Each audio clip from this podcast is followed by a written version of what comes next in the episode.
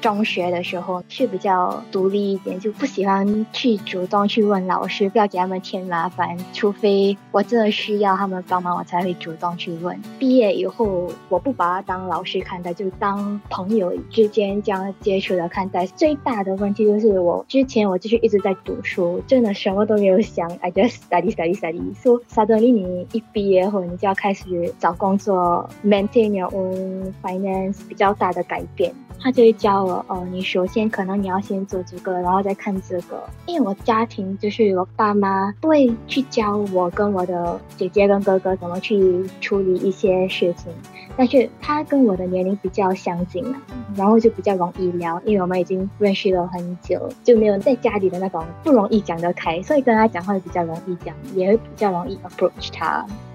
二十三岁的 Ariel 是梁宗伟老师在立正中学的第一批学生，两人的师生情谊在 Ariel 毕业后慢慢建立成亦师亦友的关系。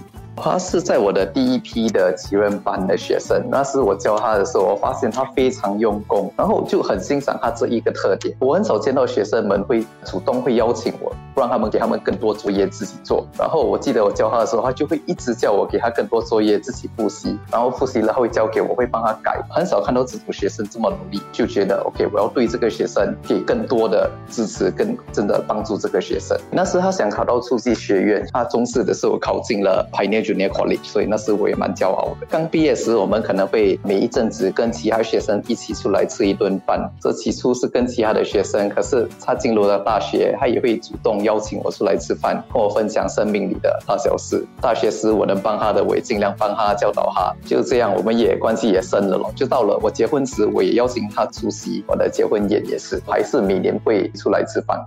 Ariel 到目前还记得当年伟宗是如何给予自己保护。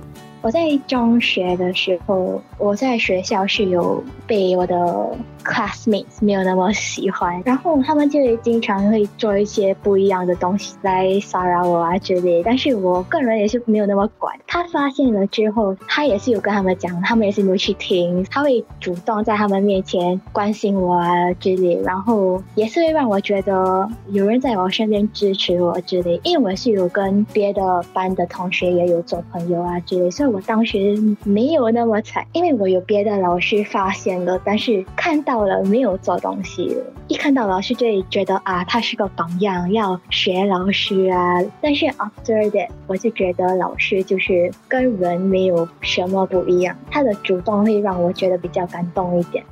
可能是因为男老师和女学生的缘故，最初朋友或许不太明白为什么两人的情谊会如此深刻。但是 Ariel 也非常喜欢和师母相处。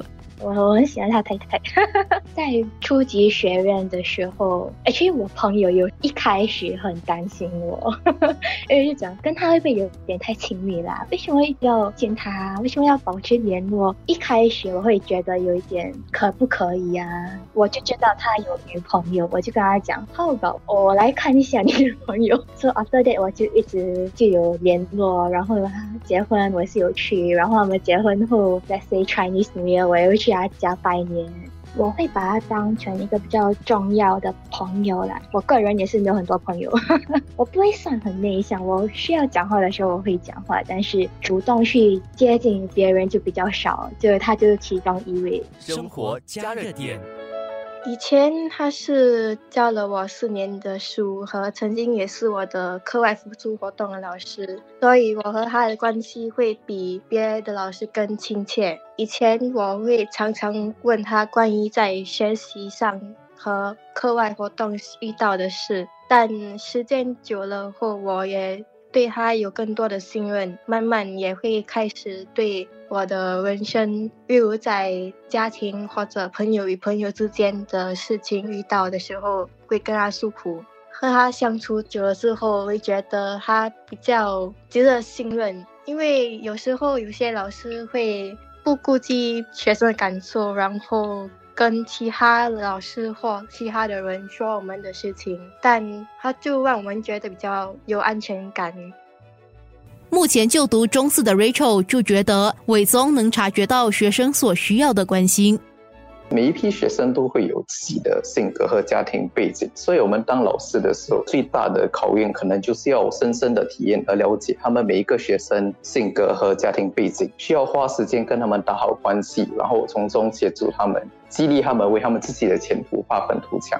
最大的挑战，我觉得可能就是因为我们做老师们，我们有许多许多东西需要做，我们需要在最短的时间帮助最多的学生。所以老师每天需要做的东西很多，挑战可能就在于在如何把时间安排好，竭尽所能帮助每一个学生。再加上每一个学生的问题都各异，也需要想办法找出解决方式。有时我自己也会毫无头绪，便要向资深的同事们也是求助一下。老师的工作。真的是很 noble，要做一个好老师不容易，需要真的是肯牺牲很多自己的时间，牺牲家庭的时间，然后真心真意的去爱这些学生们。生活加热点。